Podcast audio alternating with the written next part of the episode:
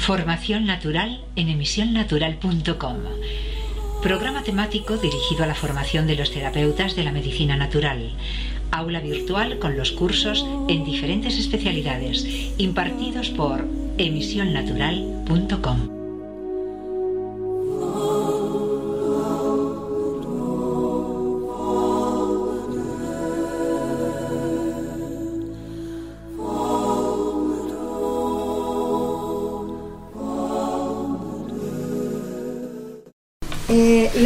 importante de la psiquiatría ortomolecular es eh, toda la estructuración de historia clínica, análisis generales, aminoácidos, hormonas, la cartografía.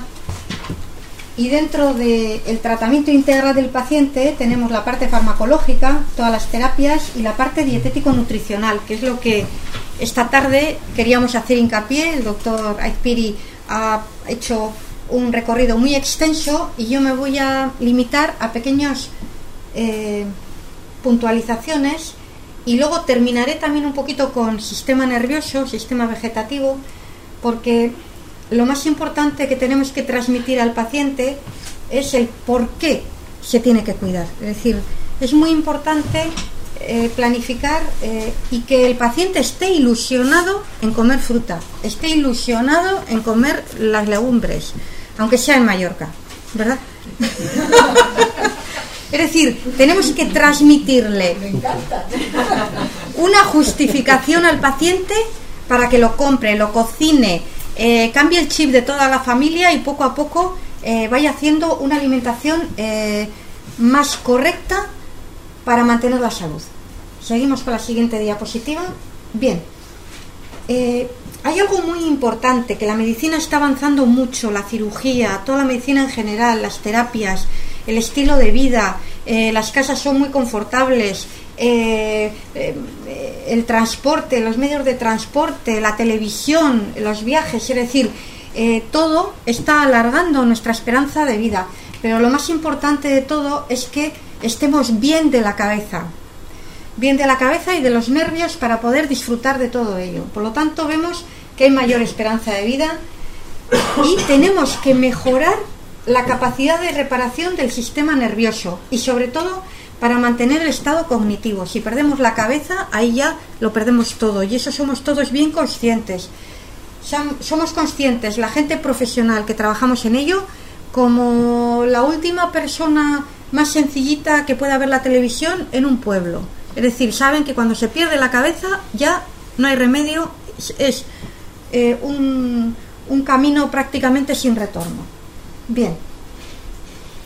Entonces, es muy importante la nutrición porque lo primero que tenemos que mejorar es el rendimiento celular neuronal. Eso, punto número uno. Es decir, tenemos que estar eh, más espabilados para automatizar los aprendizajes, para resolver los problemas más rápidos, para poder adaptarnos a todas las circunstancias de la vida, tanto positivas como negativas. Es decir, tenemos que optimizar el rendimiento eh, de nuestro cerebro y luego tenemos que facilitar y acelerar los procesos de reparación. Como hemos visto antes a la mañana, constantemente se están estropeando pequeñas zonas de las neuronas que la neurona tiene que reparar. ¿Con qué lo repara? Con la alimentación, con la nutrición, como ha dicho el doctor Aizpiri. Bien, pasamos de diapositiva. Bien, empezamos con la fruta. La fruta es muy importante porque la fruta, por una parte, tiene, eh, vamos a decir, agua destilada. Si a los coches damos agua destilada, pues es una forma de nosotros tomar agua destilada. ¿Por qué? Porque ya el árbol... Eh, Em, del agua de la lluvia sufre un proceso y eh, lo va limpiando, filtrando, tal, de tal forma que cuando comemos una sandía, un melón, la piña que hemos comido, unas uvas de agua o una perita de agua, ¿qué ocurre? Que estamos tomando un agua eh, eliminándose un montón de productos porque ya el árbol lo ha hecho. Luego tiene azúcares, vitaminas, minerales y fibra. Pero hay una cosa muy importante de la fibra de la fruta a diferencia de la fibra de las verduras. Hay dos tipos de fibra, la fibra soluble y la fibra más insoluble. Mientras que la verdura va más a fibra más insoluble, es decir, trozos más leñosos eh, que nos van a ir bien para el, para el estreñimiento y para el como residuo que va a ir, vamos a decir, limpiando el colon y todas esas cosas. Eh, la fibra de la fruta, eh, la fruta lleva en su en su cáscara, vamos a decir, la parte más leñosa, la parte más dura, pero todas las trabéculas intra, intra, intrafruta son de una fibra soluble, que es la que nos baja el colesterol, que es la que nos da todos los procesos de eh, mejora de la inmunidad, del colon, de tal. Es decir, que realmente frente a una fruta y una verdura, la fibra que tiene la fruta es una fibra eh, con muchísimos mayor, mayores procesos fisiológicos en el organismo. ¿eh? Entonces, eso es muy importante. Entonces, formas de consumir la fruta entera. Está, se dice mucho si se pela, no se pela o se deja de pelar. Antes no había tanto insecticida, tanta polución, como comentó el otro día ayer el doctor Espiri, sus manzanas a veces tienen regueros de porquería. Es decir, yo la fruta siempre la pelo, a no ser que sea una fruta que... Pero normalmente la fruta habitual la pelo. Porque lo que no quiero es comer insecticida, medio ambiente, o sea, no. Hay un problema actualmente que es el tratamiento sistémico, que es cuando se pone, cuando hay la flor.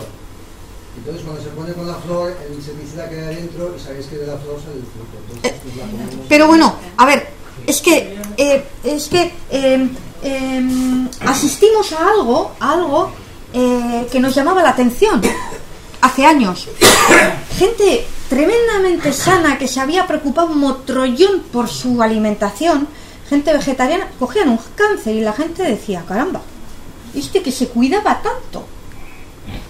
Pues muchas veces cuando empezamos a consumir, por eso antes a la mañana he dicho, lo importante es consumir alimentos de buena calidad, pero nunca en exceso.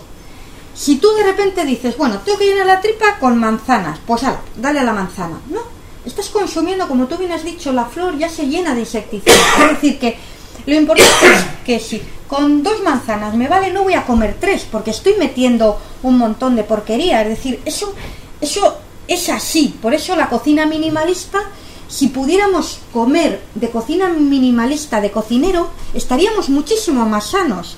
Porque son raciones tremendamente variadas, con lo cual minerales, vitaminas, de todo, pero tan justitas que te quedas con hambre. Te quedas con hambre, pero nutricionalmente está asegurado, por así decirlo, el aporte de nutrientes básicos. Y de minerales y de todo. Por lo tanto, ¿qué ocurre? que incluso en cantidades tenemos que tener cuidado, porque todo lo que comemos al final es canceroso. Entonces, comemos, dices, tengo que cenar una ensalada, solo una ensalada, me pongo un bol así, bueno, pues mayor cantidad de insecticida, de no sé qué, de no sé cuántos, bueno, pues me pongo una ensaladita y ya está. Es decir, no tener la necesidad de que tengo que llenar la tripa, lo que hemos comentado antes. El cansancio lo tengo que quitar llenando y llenando la tripa, llenando la tripa. ¿Por qué? Porque si comes queso, pues van a tener no sé qué cosas y tal. Entonces, lo más importante hoy en día es irnos a las raciones, o sea, sin pasar hambre, la ración que cada uno necesite, pero no pensemos que por comer una ensalada somos más sanos que otro. Igual estamos metiendo un montón de, productos cancerígenos, tranquilamente. Las lechugas, las lechugas, las lechugas, o sea, yo hace años que no tomo lechuga, eh, ni me acuerdo cuando hoy he comido lechuga, porque, bueno, pues estoy aquí, me ha parecido que tenía un, un aspecto muy sano y tal, la lechuga la lechuga, tú eres productor de lechuga. Yo produzco mis lechugas. Claro. Mis lechugas lo utilizo abono de un año de antigüedad, manejo agua y punto. Y nada más. No se me ocurre echar la cantidad de nitritos que se están echando a las lechugas que coméis vosotros de aceleración con agua. ¿eh? Porque hace que los productos de huerta que llegan a vosotros sean acelerados por el sol, se le han metido mucho agua, mucho nitrito, para que pesen mucho, tengan muy buena pinta ¿eh? y en cambio tiene muy pocas maduraciones, porque le estés pagando agua y nitritos. Cuando una agricultura es ecológica, lleva abono antiguo y para de contar. Y además los tiempos son tres veces más tarde. Entonces. Mira, me río, me río porque. ya lo sabéis todo, es decir, que en este momento toda la gente va comiendo lechuga de invernadero, ¿eh? se está poniendo nitritos hasta las orejas, y encima llevan mucha agua y tienen muy poca insolación. Entonces no tiene nada que ver, pero bueno, lo que estamos hablando. Por eso yo meto menos la ensalada y me fío más de la fruta. Porque no me fío de la fruta. De la ensalada. Perdón, la ensalada. La ensalada viene del sur, viene de Alicante, de Almería. Perdona, mirad cómo funcionan los invernaderos de Almería, la cantidad de sustancias que les echan y cómo funcionan y en qué temporada están. Es todo artificial. Pues bueno, ya sabemos lo que es. Pues no tenéis que tener un cuidado de narices. ¿Mm? Mm, sonrío porque eh, algunas comidas que hacemos, eh, pues bueno, de investigación, el doctor Espiri, la doctora Lezami y yo, eh, el doctor Espiri pues, pues nos dice, ¿dónde vamos a comer? Y empieza, vietnamita, empieza la doctora mí, es que yo las salsas, yo empiezo, em, nos vamos a proteínas, em, pues es que yo, al final, al final cuando vamos a comer, le decimos, mira, lo que tú quieras. Es un día en que nos da lo mismo. Si nunca comemos lechuga, ese día comemos lechuga. Si, si no probamos cosas raras, ese día probamos cosas raras. ¿Verdad? Ese día rompemos los... Ya está, ya está. A Iciar le ha llegado a gustar cositas que, que, que, pensábamos que igual de entrada no... no Porque es que cuanto más sabes, es que al final dirías, no tomo nada. Lo que tú dices, el pescado, los el arsénico que voy a hablar del arsénico luego también un poquitín. Bueno, ya veis un poco, antes de nada, si metéis por ordenadores o cogéis la revista integral o lo que os dé la gana, muchas personas ya pertenecen a cooperativas de abastecimiento de productos naturales. ¿eh? No sé, aquí con Michael, imagino que habrá también. Uno se apunta a la cooperativa y recibe todas las semanas 5 kilos de los productos naturales que se fabrican en ese sistema. ¿eh? Y entonces es lo que hay, que decir, la única posibilidad que tenéis de tener garantía de que el producto final llegue sin venenos es apuntar a un sistema que eh, el que lo saca os lo va diciendo, mira, esta semana y esto y esto y esto es lo que se envía. ¿Esto también tiene internet? ¿Eh? Está en internet. ¿eh? No, no, mira, ese eh, productos, alimentos biológicos o todo lo que es de alimentación biológica y entonces te apuntas en lo mismo ocurre en Nueva York, en Estados Unidos que en Inglaterra. Es que Príncipe Carlos tiene un montón de ese sistema. En Bilbao y en Victoria en algunos sitios. Tú te apuntas pagas un tanto y cada semana te llega una caja con, en Cataluña hay mucho, y en Mallorca también, ahora que me dices, y en Valencia. ¿eh? Tú recibes todas las semanas una carta con productos naturales que además los conoces, los has visto y sabes que no tienen ningún veneno. También hay una, una línea de supermercados, veritas. Sí, o sea, tienes una cadena, pero además luego el, que se recibe en casa, ¿eh? es decir, que tenéis de todas las posibilidades, porque eso lleva una velocidad muy alta, es decir, de de tener un 1% de cultivo biológico puro, en este momento ya el país, muchos sitios están en el 15%, 20%. En Andalucía obligan en las escuelas a dar productos biológicos a los niños, porque claro, los han tenido envenenados por los invernaderos. Entonces, si alguien sabía lo que era tener los productos envenenados, eran los andaluces. Y en esto dentro las escuelas están obligatoriamente empezando a comprar productos biológicos, porque vamos, después de de Almería, y te cuento, ¿no? Es decir, que a poco que buceéis, o si no cogéis la nariz integral, y tenéis seis direcciones y tenéis de todo, pero, pero ya está muy normal. Hay muchas tiendas que tienen productos biológicos, pero son unos cabrones. Yo me cabreo muchísimo porque digo, yo tengo tomates biológicos, es decir, produzco alrededor de unos 800 kilos al año o, más, ¿no? En mi invernadero. Y mis tomates biológicos, que manejo mucho el Jack, son preciosos, son así. Y en mi mano los veo las tiendas biológicas, claro. Que todo el bueno se va a Alemania. Alemania paga muy bien todo lo que son los frutos biológicos y entonces el tomate que llega aquí a la tienda es un pequeñito, que el bueno ha sido para allá, ¿no? A la hay una ganadería que toda la carne que es es biológica, el gobierno vasco, es obligatoria. Si el bicho se enferma, donde yo estoy, a las campas mías, encima de mi campa hay una ganadería de carne biológica, que va para personas alérgicas y todo demás. Si el bicho se enferma, no le pueden dar antibiótico, le dan homeopatía y para de contar. Si está mal, lo matan, le pagan por ello. ¿eh? Y no puede recibir ni un antibiótico ni nada, que es ganado son más duros, por tanto día andando y comiendo. Y claro, tampoco lo que comen de hierba tampoco le puedes garantizar que la hierba esté limpia del todo, pero quiere decir que el producto final lleva el sello de ecológico y va para Alemania, que se vende en el corte inglés en, España, en el norte de España, por ejemplo. Es decir, que los pollos amarillos del gobierno vasco que obligan a poner el label tienen que estar desde las 9 de la mañana hasta las 9 de la noche en la calle paseándose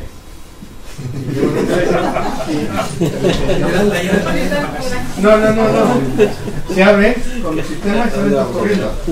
Eh, hay cerca mí hay una que tiene 4.000 bichos y los bichos salen corriendo como locos todas las mañanas, pasean, pican, ta, ta, ta, y cuando llega la HT, el resto se meten para adentro. Y cada poco viene la china para saber si le están dando la avena, la china, pues viene el ave. Y ese es un pollo que tarda tres meses más en madurar, es amarillo, tiene otras características organolépticas no tiene que ver y eso ya se vende por todos lados. Es decir, que se está, los, de Valencia están generando en este momento un enorme. Es de aquí, si leéis el programa los sábados a las 9 y media de la mañana de la 2, que se llama Agroesfera, entre ministro y ministro diciendo chorradas y alguna cosa más, casi siempre aparece alguna empresa hablando de avances biológicos, no sé qué, o te enteras las putadas que nos han hecho hasta ahora, porque luego cuando te enteras que una fábrica hace no sé qué, para hacer no sé qué, te enteras que lo hacen para evitar lo que estaban dándonos antes, ¿no? Pero es un programa muy bonito de Agrosfera a las nueve y media a las dos, que te enteras muchísimas cosas. Aparte de la subida del pescado, algún programa más, ya te siempre aparece un ministro, porque parece un programa de gobierno, ¿no?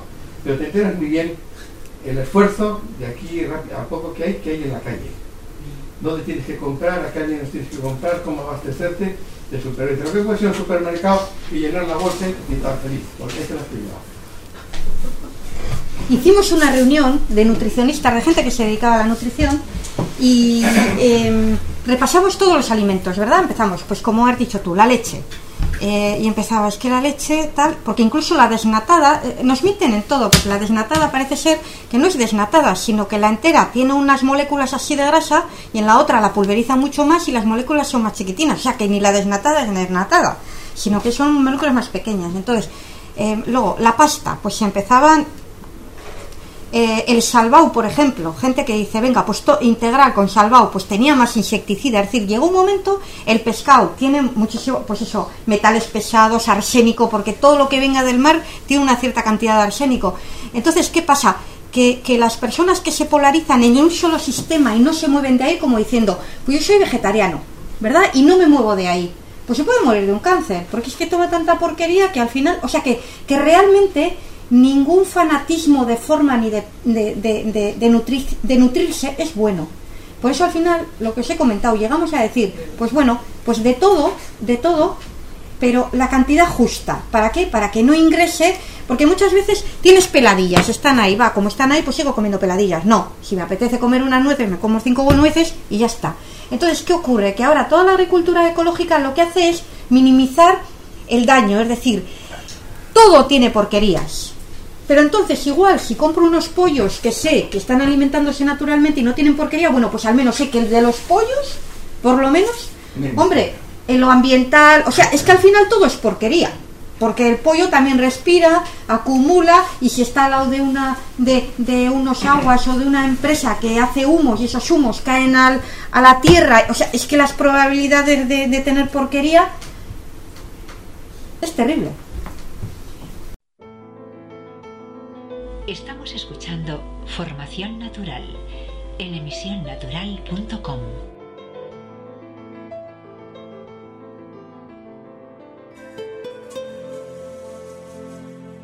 Llega la alternativa a los aceites de pescado existe un aceite vegetal del fruto Ingainchi, Plumquetia volubilis linneo, de la que se extrae su aceite vegetal, el más rico en omega 3 de todos los aceites conocidos, ya sean vegetales, de algas o pescado. Su nombre, Omega 50, de Laboratorios Zeus. Visite su página web, zeusc.com, las dos con Z. Teléfono 91 651 8005. 91 651 8005 con el prefijo 34 si llama desde fuera de España. Llega la alternativa a los aceites de pescado. ceusc.com, las dos con Z. La otra semana en Valencia hubo una reunión, un meeting de inmunonutrición. Mm, y la verdad es que mm, fue interesante y se habló de muchísimas cosas. Había desde la Danone hasta la Kaiku y todos los demás. ¿no? Pero una de las cosas que a mí me, me llamó mucho la atención fue que la diferencia que había de calidad entre los productos vegetales de invernadero y los de antes, ¿no? que todos sospechábamos y todos más o menos podíamos pensar. Resulta que todo lo que utilizamos como antioxidantes naturales solo los produce la planta cuando ha sido sometida a un estrés. Y todas las plantas que están en invernadero no están sometidas a ningún estrés, estrés por lo tanto todo lo que son antioxidantes naturales no los producen.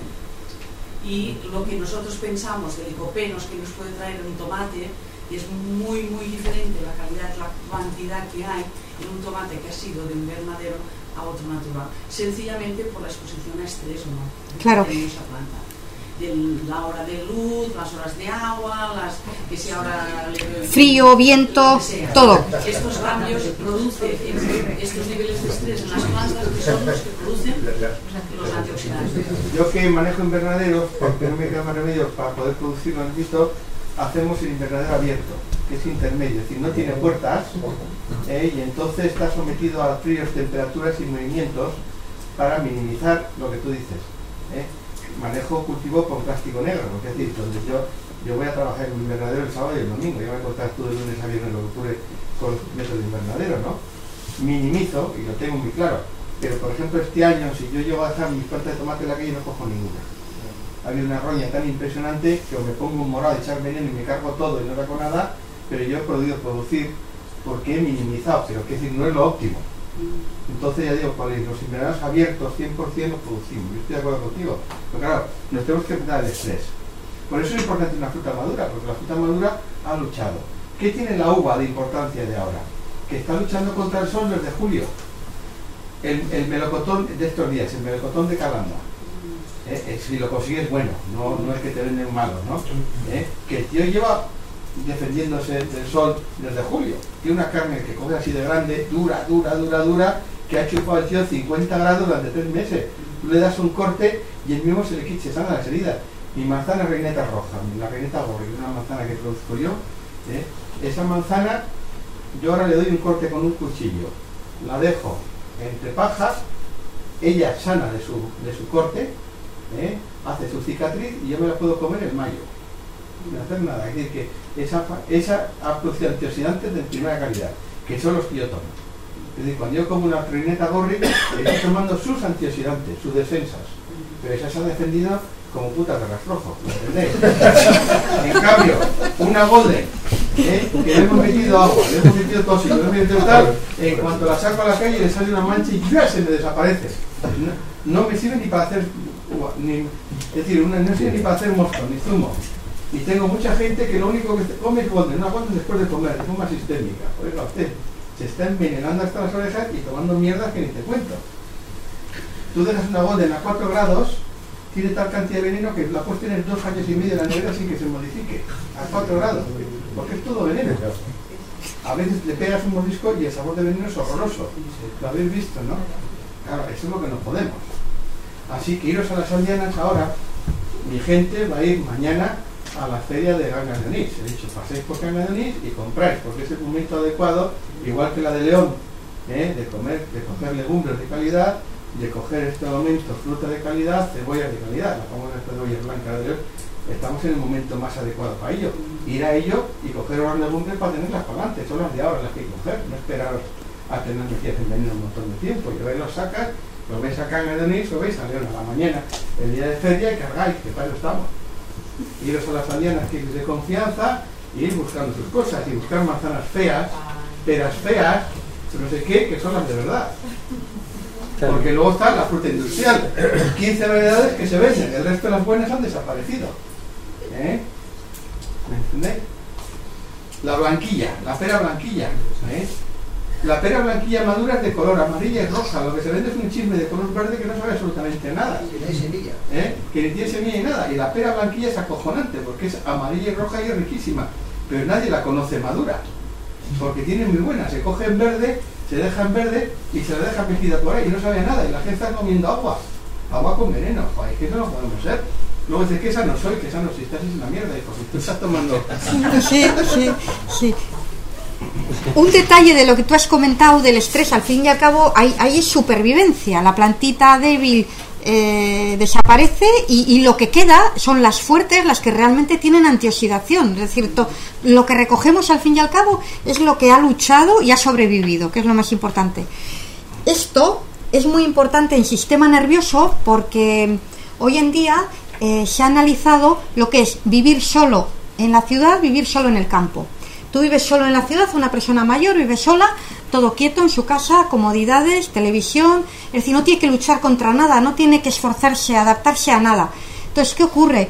que cada vez utiliza menos cantidad de neuronas, menos, menos, menos, menos, y al final Alzheimer. Es decir, no tiene por qué haber tanto deterioro, tanto Alzheimer. A ver, el Alzheimer, como dijo el otro día el doctor Espire, Alzheimer genético son una serie de familias que tienen Alzheimer genético, que terminan totalmente invalidadas, que no pueden tragar ni tal, pero pero toda esta gente un poco con pérdida de memoria, con tal y con cual, no tenía por qué haber sido así, porque esa misma persona vive en la punta de un monte y de entrada la naturaleza es estímulo, porque ella dice, va a llover, porque nota una cosita que ha cambiado la humedad, es decir, se, se, se perfeccionan los sentidos. Llegas a un momento, tú le ves al perro y dices, mm, ese está malo, está corriendo, ese está esto, pero ¿qué pasa? Al día siguiente el perrito está malo, es decir, que, que, llegas a, afinar a observar tanto la naturaleza, llueve, frío, viento, eh, los árboles, ahora la maduración, ahora tal, ahora cual, los tomates, el esto, el otro, está en, en un constante espabilado porque si no le espabila el tomate que no le marcha, le espabila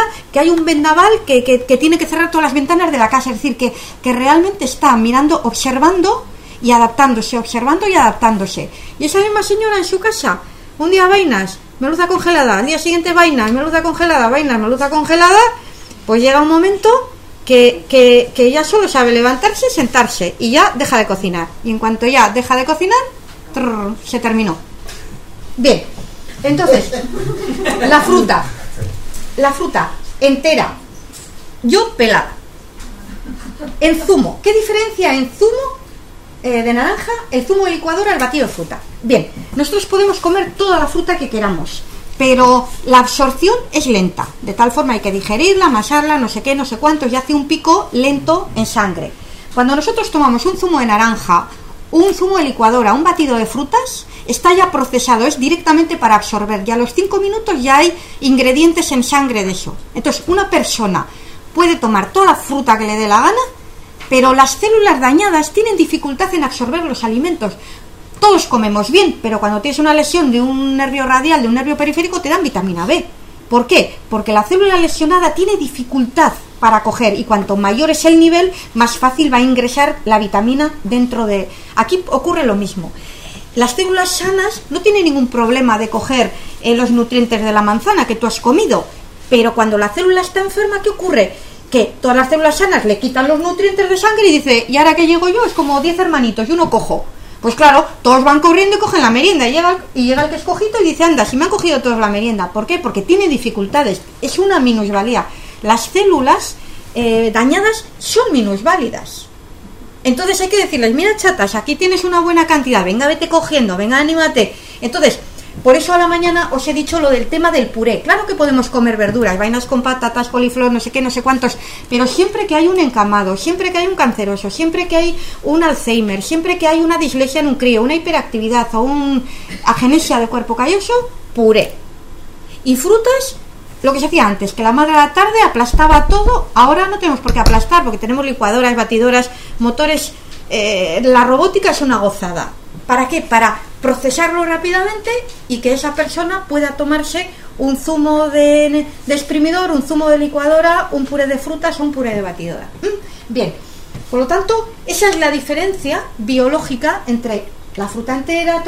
¿Qué hay que hacer? Pues lo mejor es todo un día a la mañana nos tomamos un zumo de naranja, al mediodía hemos iniciado con fruta, a la noche ya decidiremos si nos apetece un zumito de naranja o nos apetece comer fruta, es decir, os dais cuenta que a lo largo del día vamos variando el procesamiento de la forma de comer fruta, pero fruta hay que comer. Bien, siguiente diapositiva, verduras y hortalizas. Lo mismo, cocinadas en cocinadas enteras o el típico puré de verduras. ¿Cuál es la diferencia? Que un niño pequeño eh, es muy importante la alimentación. Entonces, a un niño pequeño le das unas vainas con patatas, empieza a aplastarlas ahí con una carita al pobre de sufrimiento trascendental y sin embargo la madre mete ahí todo lo que quiera, la patata, la zanahoria, la calabaza, come tres cucharadas, aunque solo sean tres. Yo muchas veces hay madres pues que están preocupadas, es que mi hijo come poco, no importa, te come algo. Porque con que toma tres cucharadas ya vale. Es decir, que, que realmente ya se hará mayor y, cada vez comerá más, porque realmente la alimentación pues es una obligación para el niño pequeño. El, niño pequeño tomaría petit suisse y ya está. Petit suisse y gominolas y chuminadas y ya está. Entonces meterle una alimentación de calidad es, venga chato, para yo adelante y lo cuento como anécdota. Mis hijos están biológicos y acostumbrados al caserío, han nacido en islas, ¿no? Pero yo produzco calabaza, produzco vaina, produzco acelga, produzco habas y guisantes. Entonces, a unos no les gusta el guisante ni para Dios, las habas a ninguno, pollones no sé qué, dos no sé cuánto. Resumen, que desde hace siempre el lunes toca puré de verdura. Y el lunes cae eh, todo ahí dentro, es decir, caen las habas descongeladas, los guisantes, las nada, y ya sabe todo el mundo que el lunes que hemos venido del caserío cae todo. Y se acabó. Y desde llevan 15 años comiendo los lunes puré de todo, con más habas, menos habas, más chino, menos tal. Y se acabó la discusión y además todo el mundo ya echa falta el puré. Es más, el que está fuera de casa si lleva su tupper con el puré, y ahí va todo. Todo, toda cosa, el puerro que se ha perdido, ¡zas! para allá va. Es decir, que todo, todo lo- la col de Bruselas, que hay broncas también, al puré. Resumen, que todo va metido ahí dentro. Y, bueno, Luego, hay una cosa muy importante del puré de verduras que puedes controlar. eh, la fibra es muy alérgica. Hay mucha gente que come fibra y una tripa, triporrona así porque sienta de pena la fibra. Pero ¿qué pasa? Que el puré de patatas puedes gobernar tú la cantidad de patata y de zanahoria, que al fin y al cabo son unos relajantes de tubo digestivo y que en gente que tiene diarreas, ahí puedes controlar, puedes poner un poquito más de patata y un poquito más de zanahoria. Y hay otra cosa muy importante, al estar todo pulverizado, la fibra va a hacer una limpieza de tubo digestivo, igual que la, la famosa fibra de la fruta, porque ya está todo, no son, no son cordones leñosos, eh, no, es- es- está todo pulverizado y va pasando por el tubo digestivo, es más fácil la asimilación y realmente mucha gente que tiene estreñimiento le va muy bien porque realmente ¿eh? ahí está toda esa fibra que está funcionando. Otro detalle también muy importante, cuando comemos unas vainas con patatas, ¿qué ocurre? Que en la cocción hay minerales que van al agua. Entonces nosotros cuando nos servimos las vainas con patatas, todo el agua queda ahí, un montón de minerales y de vitaminas. El puré lo utilizamos todo. Es decir, el puré hacemos y todo lo que ahí ha caído, ahí está. Cosa que el resto, montón de minerales y de vitaminas, se van por, por, por el tubo del desagüe, porque es así. ¿eh? Entonces, para que veas un poquito que el puré de verduras es insustituible, sobre todo en un paciente que tiene que recuperarse de lo que sea, de una intervención, de un cáncer, de un Alzheimer, de lo que sea. Si cae en vuestras manos, una o dos veces por semana, puré de verdura. Que sienta bien a todo el mundo. Niños, porque además en alimentación pediátrica es lo primero que se empieza, con el famoso puré de verdura. O sea que, que realmente sienta bien a todo el mundo y no hay ningún problema. Siguiente. Eh, las legumbres, pues eso, lo mismo, legumbres con verduras y hortalizas. La diferencia con el puré de legumbres, lo mismo. Porque hay gente, eh, hay gente que si ve los, unas lentejitas y ve los trocitos de espinaca, de no sé qué, ya no le apetece. Pues lo mismo, hay madres que hacen o a veces lo que hacen es dejar las lentejas que se vean y luego toda la verdulería que ha metido la pasa por el trrrr, la añade como si fuera un líquido y ya está, y no se ve. Y ojos que no ven, corazón que no siente. Luego, lo que hemos comentado de legumbre con cereal, que complementa siempre lo típico, la avena o el arroz. Ah, Son los cereales más, más habitualmente condimentados con legumbre, porque lo suavizan y todas esas cosas. Un detalle de la legumbre. La legumbre está en todas las dietas, porque son semillas, semillas atrapadoras de agua. Cosa que no la pasta, eh, cuidado, porque mm, mm, voy a ser abogada del diablo y me voy a poner en contra de la pasta radicalmente. O sea, hay tanto a favor de la pasta que me voy a poner en contra de la pasta radicalmente. Bien, ya lo digo ya de entrada. Entonces, entonces, eh, ¿qué ocurre? Tú coges un puñadito, un puñadito así de garbanzos, durante la noche absorben agua y se transforma en un plato. ¿Qué has comido? Nada, cuatro cositas. Ni os cuento el arroz. Con un paquete de arroz hacéis para toda la vecindad, porque es así. Un cuenquito así, coges una tacita pequeña, lo metes, empieza a absorber, absorber, absorber, absorber y dices, que viene comido. Son semillas tan absorbedoras de agua que no engordan, están en todas las dietas hoy en día. Cosa que la pasta no, ¿eh? Tú te puedes comer tranquilamente un kilo de pasta. ¿eh? A nivel de dietas de adelgazamiento, antes son unas lentejas, unos garbanzos, unas alubias o un arroz, antes que pasta. Porque realmente la pasta eh, la utiliza el deportista porque hace 4, 5, 6, 7 y 8 horas de, de deporte. Y realmente son gente muy delgada que si no cenan pasta o un hidrato para que durante la noche no se consuma las masas musculares, eh, se destruiría, se autodestruiría como una anorexia nerviosa. Es decir, un deportista que le tienen delgado, como a la noche no le den hidrato de lo que sea, le pulveriza la musculatura. Porque claro, a la noche el organismo sigue manteniéndose, eh, sigue pulverizando lo que haya. Si no hay hidrato de carbono, engancha la grasa. Y como esa gente no tiene grasa, pues engancha la proteína, como una anorexia nerviosa, exactamente igual. Entonces, claro, el que un deportista coma pasta o coma ron a la noche es con unos fundamentos muy determinados, no es para nosotros. Nosotros si comemos pasta y arroz a la noche, tenemos que hacerlo pronto, porque si no engordamos. No podemos comer pasta y arroz a las 11 para irnos luego a las, a las 12 o a la 1 a la cama, ¿no? Porque, porque no hay tiempo. Si tú quieres pasta y arroz, te lo tomas a las 7 y media como los franceses y no pasa nada porque hasta las 11 que te metas a la cama lo vas quemando. ¿eh? Bien, por lo tanto, seguimos. La siguiente, bien, cereales. Una pregunta, ¿de pasta qué te refieres? ¿De trigo o sí, de pasta? Sí, pasta, en general, de trigo, trigo, eh, la harina de trigo. Eh, eh, está muy bien esa pregunta, pero es la harina de trigo. bien, entonces, vamos a poner con tantas interrogaciones. Primero, los cereales integrales tienen que ser de confianza, porque si no, en la cascarilla llevan todos los insecticidas salidos y por haber. Entonces, tienen que ser de una garantía total. Luego, la pasta a nivel del sistema nervioso consume vitamina B a tutiplén. Es decir, si vosotros veis un programa de deportistas, desayunan con 24 botes de 1400 cosas, entre ellos vitamina B, porque como tú comas pasta y no asocies vitamina B, te demencias. Empieza cansancio, agotamiento, no me concentro, no tengo memoria y así. Y una persona mayor, como empiece con Alzheimer, viva sola y empiece con yogures, el bollito, las galletitas, las galletitas, hidrato, hidrato, hidrato, los yogures y, y los macarrones, en, en tres meses ya no sabe ni cómo se llama muchísimo cuidado con la pasta, porque el que come pasta tiene que comer mm, mm, eh, frutas que tengan vitamina B, como sea, como sea. ¿eh? Por eso, muchísimo cuidado con la pasta.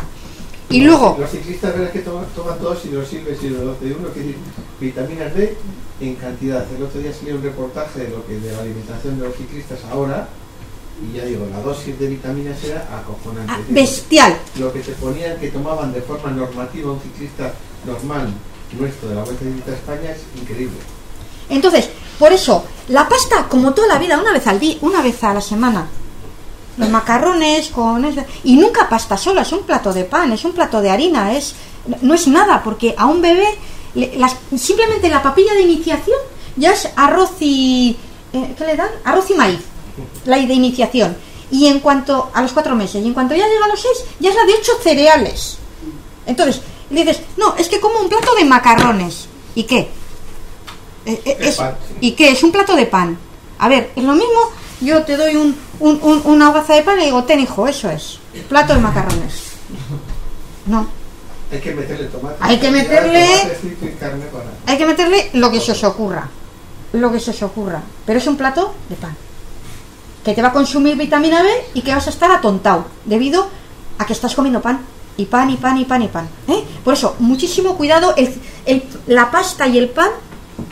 Eh, ¿Qué ocurre? Que tenemos que decidirnos. Si comemos pan, no podemos comer pasta. A ver, digo, yo tengo una dosis de harina diaria y me la gestiono. Pues me la tomo en el desayuno, perfecto. Pues me la ceno, perfecto. Porque claro, es una ración es decir, si una persona es muy panera no puede, no puede ni ver macarrones ni nada de pasta porque es muy panero, ya, ya consume harina en forma de pan o en forma de las sopas de la noche. O en pero lo que no puedes es al mediodía comerte macarrones, a la noche la sopa de pan y, desayunar biscotes de no sé qué. No, porque es que te atontas. ¿Y por qué vía consume la vitamina B? Eh? En el metabolismo del hidrato de carbono lo mismo que muchos yogures, te atontan. Es porque lo necesita para entrar dentro del ciclo de Krebs. Claro. Si no, no entra por el ácido. Un día no entra en el sistema aeróbico. Necesita la vitamina. Necesita la vitamina. Entonces te la roba, te la chupa, te la chupa y el cerebro se queda out. ¿El yogur también hace lo mismo? Claro, hidrato de carbono. Un hidrato de carbono muerto. Cosa que las frutas llevan su vitamina B. Antes de nada, los yogures.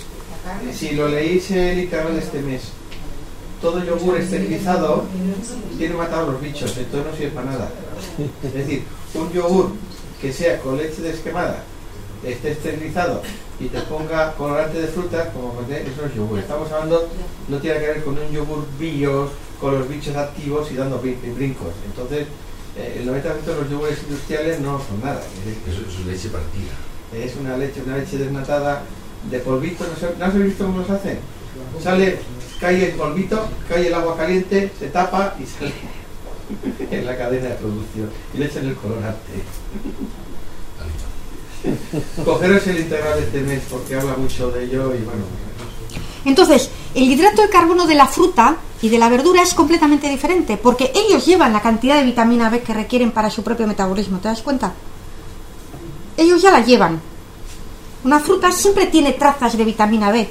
B1, B, siempre tiene unas más que otras. ¿Por qué? Porque ya lo lleva ello incorporado.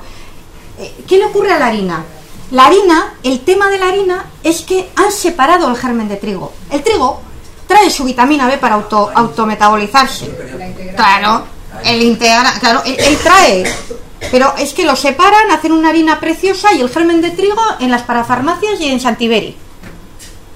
Cuando lo que realmente funciona es el germen de trigo. El arroz igual, el arroz la cutícula es donde está la O sea, os dais cuenta Claro, claro, os dais cuenta, por lo tanto, que muchísimo cuidado con... Eh, a ver, ¿qué ocurre? Es un momento económico de pena, de pena. Entonces, ¿qué ocurre? Pues que eh, es muy barato la pasta. La pasta es muy barata y entonces, pues la gente, macarrones, espaguetis, croquetas, la harina, pues es un producto básico. Y encima no discute nadie, todo el mundo. Es muy rico. Y el niño hace ningún deporte y está todo el día mirando la tele y luego se me queda bobo. Claro, entonces ¿qué ocurre? ¿Qué ocurre? Pues pues que es muy barato.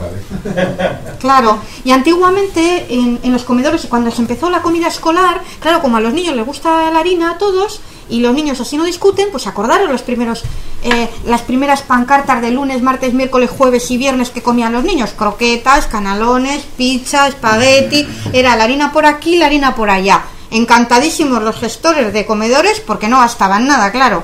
Luego de repente todas las autonomías empiezan a decir, no, no, comedores escolares, te vamos a decir lo que tienes que comer.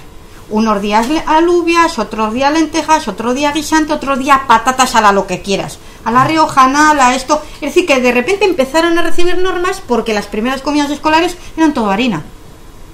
Y claro, y llegaban a casa y como la madre también, los niños le encanta el espagueti, pues cenaba el crío también harina. O sea que realmente era lo que se llama la cultura de la harina y el niño no salía de la harina.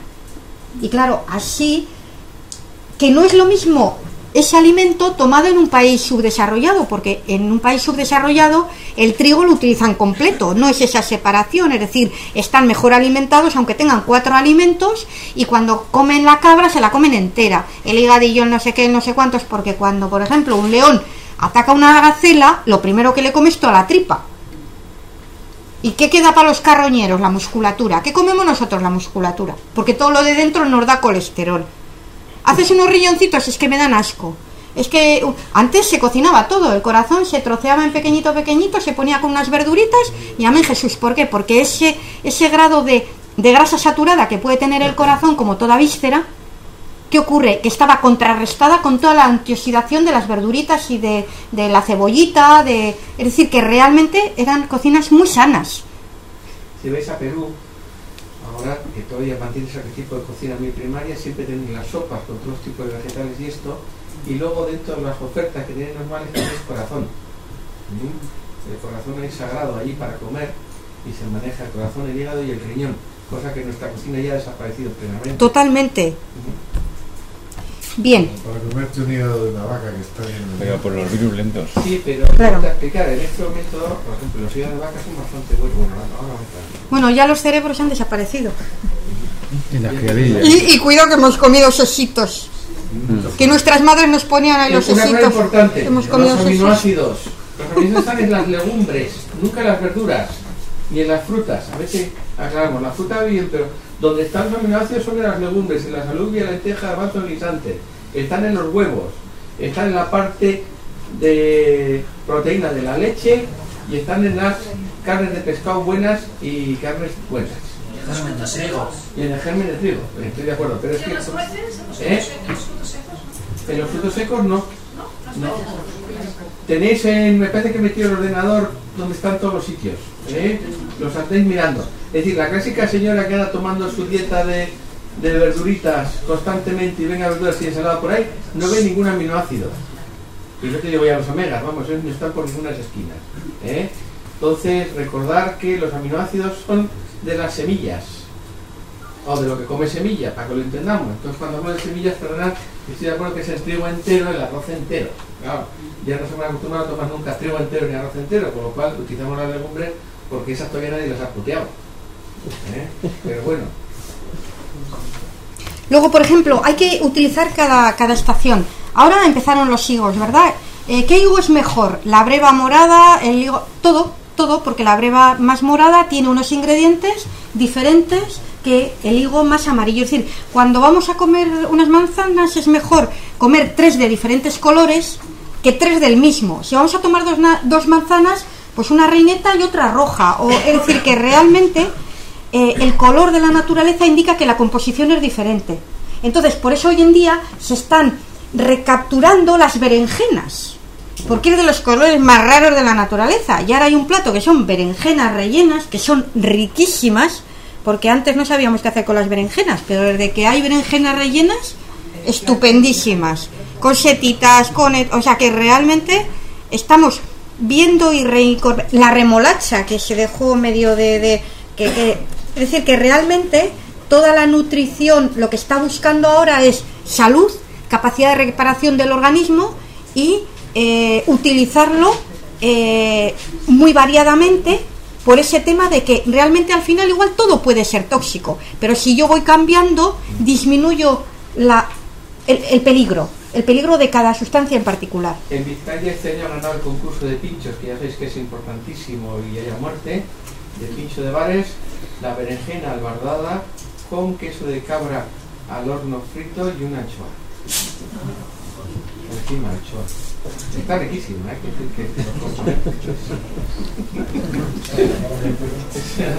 Estamos escuchando Formación Natural en emisionnatural.com.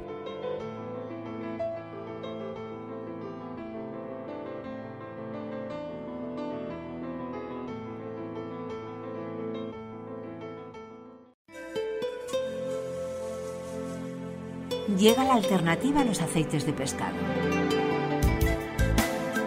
Ahora existe un aceite vegetal del fruto Inca inchi, Plunketia volubilis linneo, de la que se extrae su aceite vegetal, el más rico en omega 3 de todos los aceites conocidos, ya sean vegetales, de algas o pescado. Su nombre, Omega 50, de Laboratorios Zeus. Visite su página web, zeusc.com, las dos con Z. Teléfono 91 651 8005. 91 651 8005 con el prefijo 34 si llama desde fuera de España. Llega la alternativa a los aceites de pescado. ceusc.com, las dos con Z.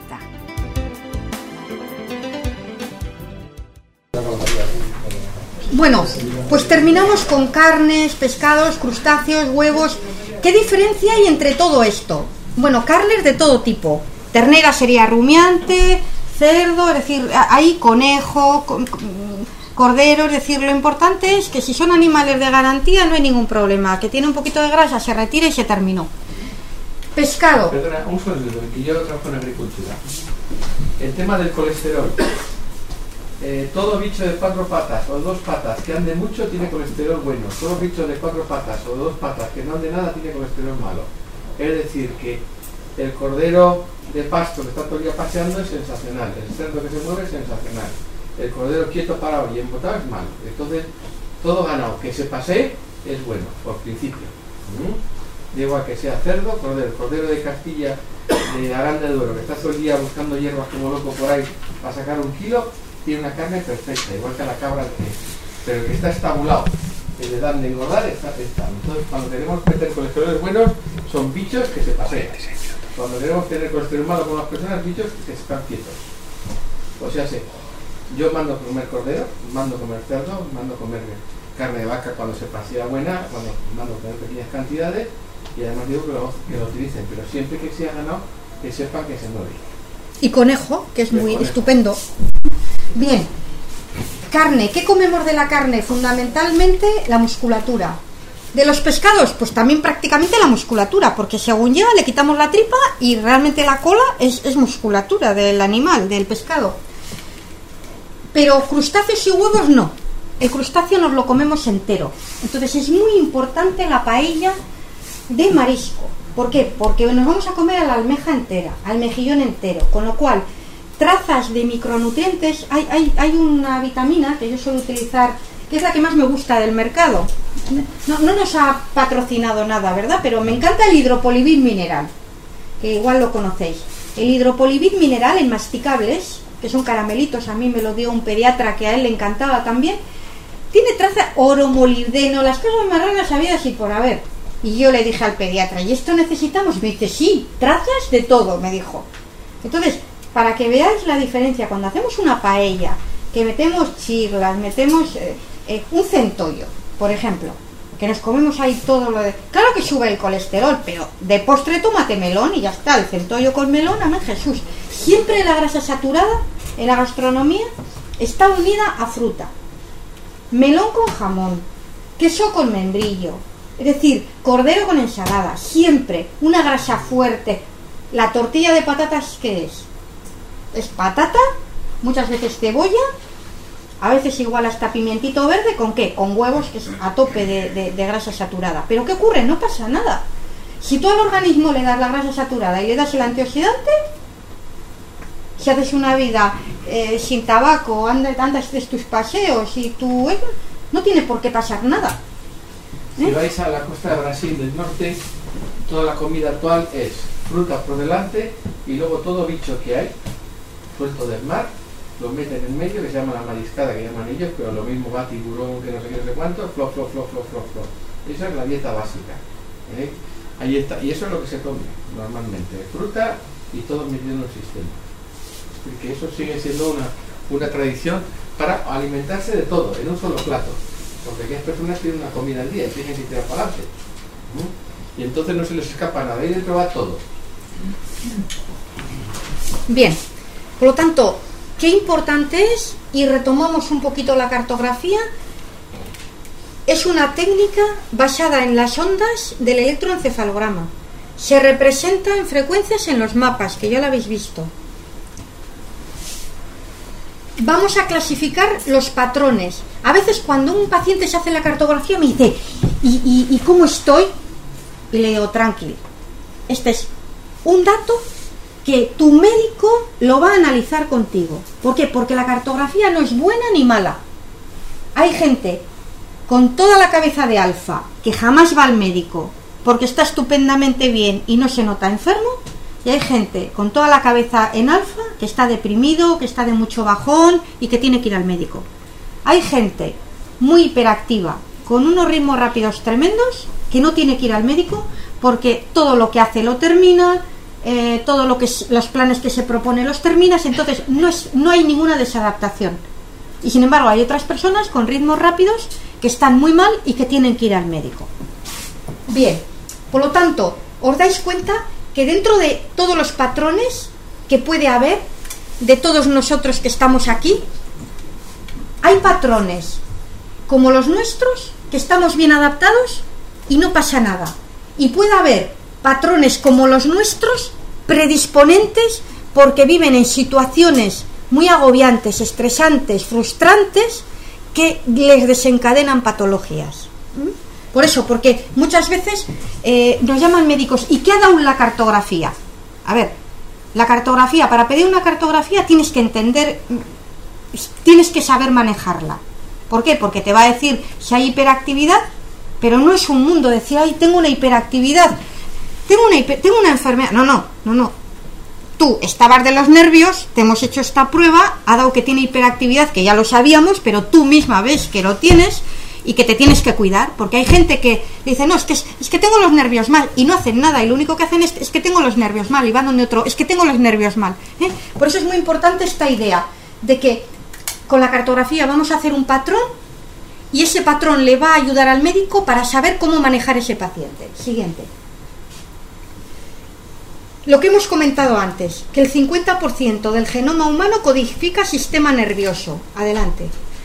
Entonces, aquí tenemos la organización embrionaria del sistema nervioso, tanto de la zona cerebral, los hemisferios cerebrales, como todo el tubo neural. Siguiente.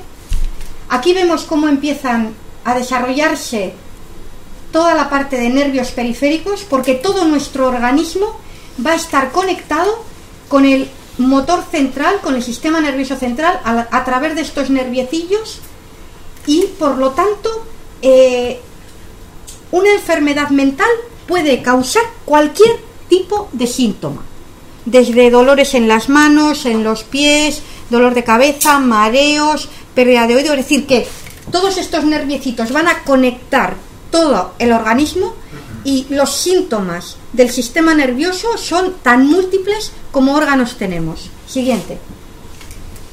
Lo mismo, ya más avanzado, siguiente. En este cerebro vemos que no tiene las fisuras porque es un cerebro todavía inmaduro, lo que os he comentado esta mañana. A medida que el cerebro va madurando, siguiente, van apareciendo las fisuras para aumentar la superficie eh, cognitiva, la superficie cortical, siguiente, hasta llegar a un cerebro adulto que es de esta forma y lo que hemos visto esta mañana, con todos los lóbulos y cada lóbulo, hemos visto en la cartografía, va a tener un patrón y eso es lo que vamos a analizar. Siguiente, aquí era lo que os he comentado a la mañana, cómo toda la parte cortical va a estar gobernada por estructuras subcorticales, por lo tanto, hay algo muy importante a nivel subcortical que es el sueño. Es decir, muchas patologías de estos irremediablemente cursan con insomnio. ¿Mm? A medida que mejoremos la patología, se van a mejorar los ciclos de sueño y el paciente va a mejorar. Y el paciente ahí se siente aliviado. ¿Por qué? Porque el insomnio eh, molesta mucho al que lo tiene. Entonces, en cuanto el paciente ve que duerme mejor, dice, esto va por buen camino, tengo que seguir con este médico. Y lo mismo que has estado comentando tú con el biofeedback. ¿Qué pasa? Que si tú le haces biofeedback y el paciente no nota absolutamente nada, dice, bueno, pues llega un momento que se cansa. Pero si empieza a ver que duerme mejor, dice, esto funciona, no sé cómo, pero me merece la pena seguir el tratamiento y no lo voy a dejar porque estoy mejorando. Es que he tenido un caso de, gente que vive con su patología, se curó y siguen haciendo ese protocolo concreto. Como en vez de ir a los squash, son ejecutivos, se vienen una vez a la semana a hacer eso se han enganchado a ese sí, sí, sí, de sí. sí, y es que lo necesitan porque ellos saben que eso, eso le equilibra. Y punto. A otro le equilibrará hacer footing o, spinning o lo que sea. A ellos esa terapia es la que necesitan. Sin buscarlo. Eh. Punto. Siguiente diapositiva. Oye, déjame hacerte una pregunta. Dime.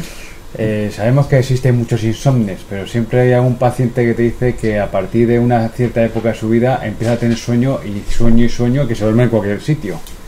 ¿Eso por qué es y qué ocurre? ¿Por qué es debido, más o menos? Si, se, sabe, si se sabe en medicina, si no se sabe nada. Eh, las hipersomnias, a ver, eh, pueden ser por muchos, por muchos factores, ¿verdad? Pero, pero empieza a haber una afectación de las neuronas, sobre todo de tronco cerebral, que son las que te mantienen espabiladas. Entonces, eh, hay una serie de enfermedades ya muy concretas también del REM, catalepsia y todo esto, pero normalmente eh, hay un, trastorno de, todas las interneuronas de tronco cerebral que sería, que sería, fíjate, una persona que se duerme así, aparte de que hay oxigenación, a veces suele tener sobrepeso, es decir, pueden ser patologías complejas que a veces eh, que alteren. Bien, entonces, suelen ser a veces gente que tiene insomnio de día, hipersomnia de noche, pero vamos a suponer que, a la noche duerme. ¿eh? No vamos a suponer que, que esa hipersomnia es porque no ha dormido. No, duerme a la noche y durante el día también se duerme. Entonces ahí empieza un daño, eh, un daño neuronal difuso de su tronco cerebral. Eso está cantado. Porque antes no le pasaba y le empieza a pasar. Con lo cual, ¿qué tenemos que hacer con él? Las pautas de siempre.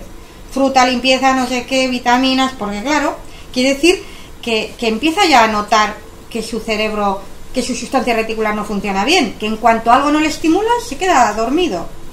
Y te lo cuento porque tengo un caso de una paciente que estaba muy sucia, la empezamos a mejorar eh, su limpieza y tal, le hicimos biofeedback y bioresonancia, ha mejorado, pero no llegó al 100% de mejoría. Porque, a ver, si hay daño, si hay daño neuronal, hay daño neuronal. Es decir, si, si el 50% de las neuronas cuando te fue estaban dañadas y tú, con aparte de mejorarle todo, eh, le mejoras un 15%, tiene un 35% dañado, que eso no se ha recuperado, que igual con el tiempo, ¿entiendes?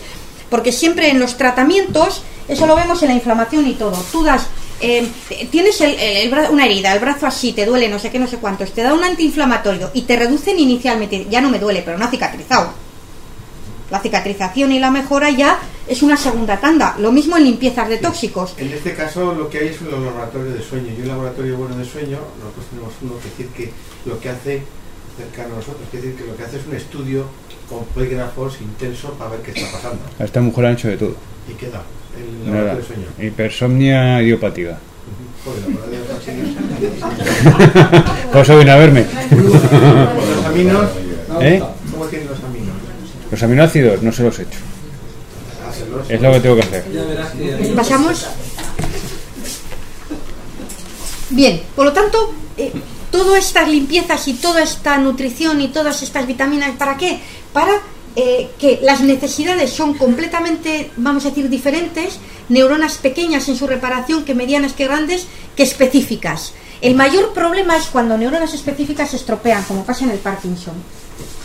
Porque los daños difusos eh, se mejora y el paciente nota enseguida que mejora. Pero donde nos encontramos ahí unos parapetos muy importantes son con, cuando hay neuronas muy específicas o vías que se lesionan de una forma muy específica. Una lesión muy pequeña que justo una vía muy importante y, no lo podemos reparar. ¿eh? Porque lo que está claro es que el sistema nervioso eh, quedan lesiones a veces irreparables y con eso eso ya lo sabemos. ¿eh? Nosotros vamos a luchar para que todo lo que sea renovable se renueve. ¿Por qué se sabe esto? Pues mira, por ejemplo, nosotros hemos estudiado mucho la retinosis pigmentaria, ¿verdad? Es un proceso degenerativo. Pues bueno, la retinosis pigmentaria que va, que va afectando al principio a los bastones, luego al final los conos y el paciente se queda ciego, pues tiene una curiosidad que es que encima tiene hipotrofia de arterias que regan la retina. O sea, tiene un proceso que degenera las neuronas y tú que vas ahí como diciendo, venga, le meto no sé qué, le meto, no-", pues tiene hipoplasia de las arterias. O sea, dices, las que tienen que vehiculizar todo son una mierda de arteritas que las ves que las ves ahí al microscopio y dices, o sea, que, que- que a veces el, el- el- el- organismo es ahí. Aquí tienes una heridita, pues ala, ahí, a, meter el ojo en la heridita. ¿eh? O sea que, que, que claro, eso existe, es- esas limitaciones las tenemos. Pero ¿qué pasa? Tenemos que, superarlas, estar el que, el que cura esperanzado para transmitir esperanza al paciente. ¿m? Eso es muy importante. Bien, entonces, seguimos. Recordamos todas las diferentes especificidades, por lo tanto, alimentación variada, variada, variada y cuanto más variada mejor. Yo a los pacientes les digo, cuando vayas por ahí cosas raras, porque es verdad. Es decir, y además, porque muchas veces mm, mm, yo antes, por ejemplo, mm, me encanta la merlu, bueno, yo era muy pescatera y to- a- ahora, ahora cada vez soy ya no sé ni qué comer. Pero bueno, sigo siendo más pescatera que otra cosa, ¿verdad? Pero pero y, o sea, antes, ¿eh? antes de estudiar nutrición, cuando era médico de normal. Muy bueno.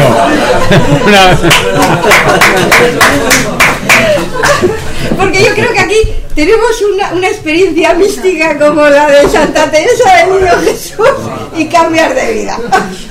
Vez del chip. Claro, pues cuando yo era médico normal, cuando salía fuera, siempre merluza, merluza, lo que llaman merluza la vasca. Me da lo mismo ir a, iba a Madrid y yo merluza en salsa verde. Iba a Barcelona, merluza en salsa verde. y luego dije, y yo le dije, pues si sigo con la merluza en salsa verde, o sea, me voy a deteriorar porque me falta todo lo demás. Entonces, ahora cuando voy por ahí, a ver, recomiéndame, pues mira, por eso a veces cuando con el doctor Aizpiri, cuando vamos ahí, viene la mitad, yo dije, "Ay, Dios mío, cosas crudas, Dios, el Crufel, Jacob, la panecilla, bueno, yo. No le di la vacuna del sarampión a mi hijo porque en aquel momento tuvimos dos parencefalitis y yo dije, no, yo no le inyecto nada si lo coge y, que te salva, o sea, que te, que, te previene de la parencefalitis, pero es que yo Y, y- y me acuerdo que con mi segunda hija, el, el pediatra me dijo, te la pongo yo bajo mi responsabilidad. sí, con que la ponen de palito. O sea, que, que, que realmente no- no- no- nos, nos, nos agobia mucho. Y ahora que le digo a los pacientes, viaja, come las cosas más raras habidas y por haber, mientras que no sean crudas. A mí las cosas crudas me dan mucho miedo. Me da mucho miedo porque me dedico al sistema nervioso y lo crudo, cuidado. Anisakis. No, lo crudo, cuidado. ¿Sabes? crudo, Cerebros prote- crudos, no sé qué, no sé cuándo. Mira, con, con las vacas locas, nuestros pacientes, pues estaban demenciados, demenciados. Y yo les decía, todo puchero presto, cuando no sabíamos que eran priones. Y yo decía, si es una bacteria, si es un virus, el más raro ha habido, al calor no lo aguanta. Y yo decía, todo puchero presto. Y entonces me venían, oye, es que claro, la carnicera me decía, es que mira, hubo carnicerías. A ver, unas- tuvieron que, que- que- que quitar personal porque no vendían carne porque fueron fueron las dioxinas de las de las gallinas y la de las vacas fue así. Y luego y luego la de los cerdos la de la de la, la fiebre aftosa o sea es que, es que decía no entro en la carnicería. Y un día, pues eso, como tenemos mucha confianza y tal, y, y como voy allí y, y- y las vacas, eh, la pobre mujer, cada vez que yo iba a comprar carne, Carmen, ¿has oído? ¿Y qué se puede hacer con las vacas locas? Yo decía, puchero presto, vamos a volver otra vez al guisao de toda la vida, a meter todo ahí metido en el puchero, cerrar la compuerta y que se esterilice. Yo le decía, o sea que, que- que realmente, eh, por eso llega un momento que te das cuenta que la alimentación lo más importante es cuanto más variada posible. Hay, hay etapas de la vida. Ahora estamos, ahora estamos fomentando la leche materna, ¿verdad? La leche materna. Que antes, pues la mujer hubo unos años que no quería amamantar, se estropeaban los pechos, no sé qué, no sé cuántos. Pero claro, ahora se ha visto que la leche materna es importante, aunque sea un mes. Nosotros a alguna nos ponemos de rodillas y le decimos un mes. Un mes. Aunque sea un mes, dale. ¿Por qué? Porque previene de infecciones varias, todas, bronquiolitis, enterocolitis necrotizante, hasta de la muerte, en- hasta de muerte súbita. Que han hecho estudios y, y que, y que niños amamantados con leche materna tienen menos porcentaje de muerte súbita que, que el otro niño. Yo digo, es que el que está con los pelargones se atonta y deja de respirar ahí cuando... O sea, muchas veces, vete tú a saber, eh, está tan relajado, tan atontado, con la tripa tan así, que, que yo digo, fisiológicamente, o sea, me, es triste porque un compañero médico que estaba súper ilusionado con un bebé ha tenido muerte súbita. Y yo decía, Dios, eh, porque es, es- ahí, ahí pierdes los esquemas, porque porque todavía si se te muere un hijo que está malito, que ya ves tú que no marcha, que no está, pero un crío precioso, que, que vas a, a- a- levantarle para la sierta y le, encuentras muerto, es horrible. Entonces, incluso la muerte súbita, porque la leche, o sea, el niño está más espabilado, porque al fin y al cabo es un mecanismo respiratorio, porque no se sabe por qué deja de respirar el niño. Pero es que a veces con, con- con las papillas nos quedamos tan empapuzados, tan, tan, tan, tan, tan flácidos, tan, tan, tan, ay, qué bien estoy, ay, qué contento estoy, y todo calentito, que claro, el mecanismo de respiración funciona simplemente con niveles CO, CO2, CO, CO2, CO, CO2 a nada que te atontes un poco y suba el CO2 ya no te mueves y ahí te quedas.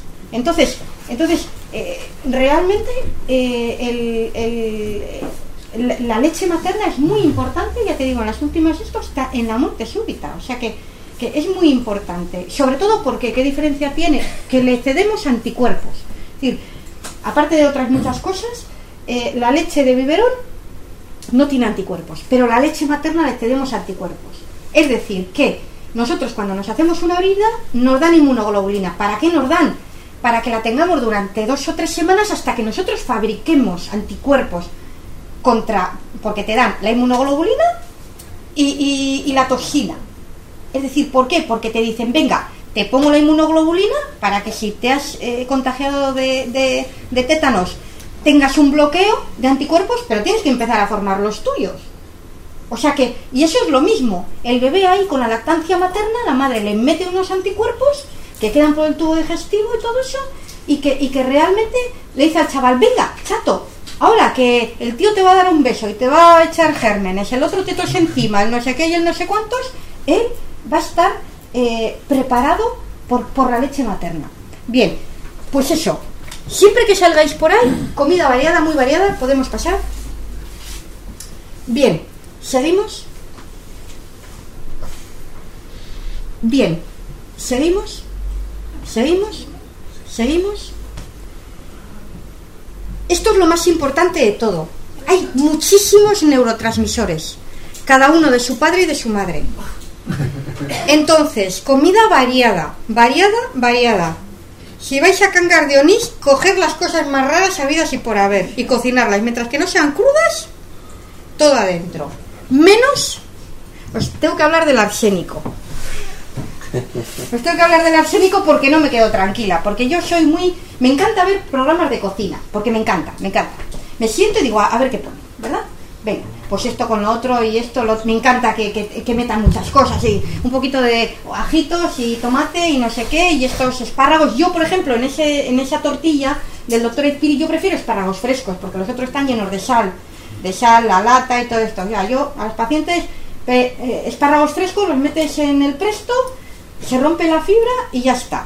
Punto. Bueno, pues siempre estoy mirando a ver, pues eso, a ver, a ver qué ponen, cosas raras, y, y me encanta, eh, ¿verdad? Me encanta cosas raras. Y, y- y- lo más importante de todo es que la televisión está obligando a la gente a comer más variadamente. Porque el pescatero y la carnicera me dicen que el día que Arguiñano, porque nosotros allí vemos mucho Arguiñano, Arguiñano se le ocurre hacer una cosa rarísima, mojarra, que igual no, no- no es lo normal, porque nosotros mojarra igual pues no pones en casa, salmonetes. A ver, una madre de familia no va quiero salmonetes, así, ¿no? Entonces, el día que Arguiñano dice una cosa, al día siguiente tienen que tener de eso para poder abastecer. Entonces, es increíble. Lo que vende la televisión.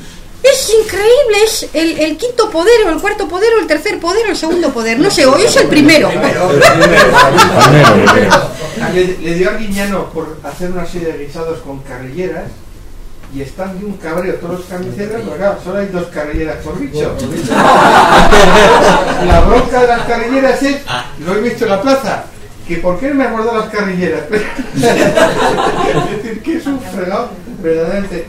Antes de nada, voy a decir una cosa que me ha escapado antes. La fuerza enorme que tenemos los médicos. ¿Mm?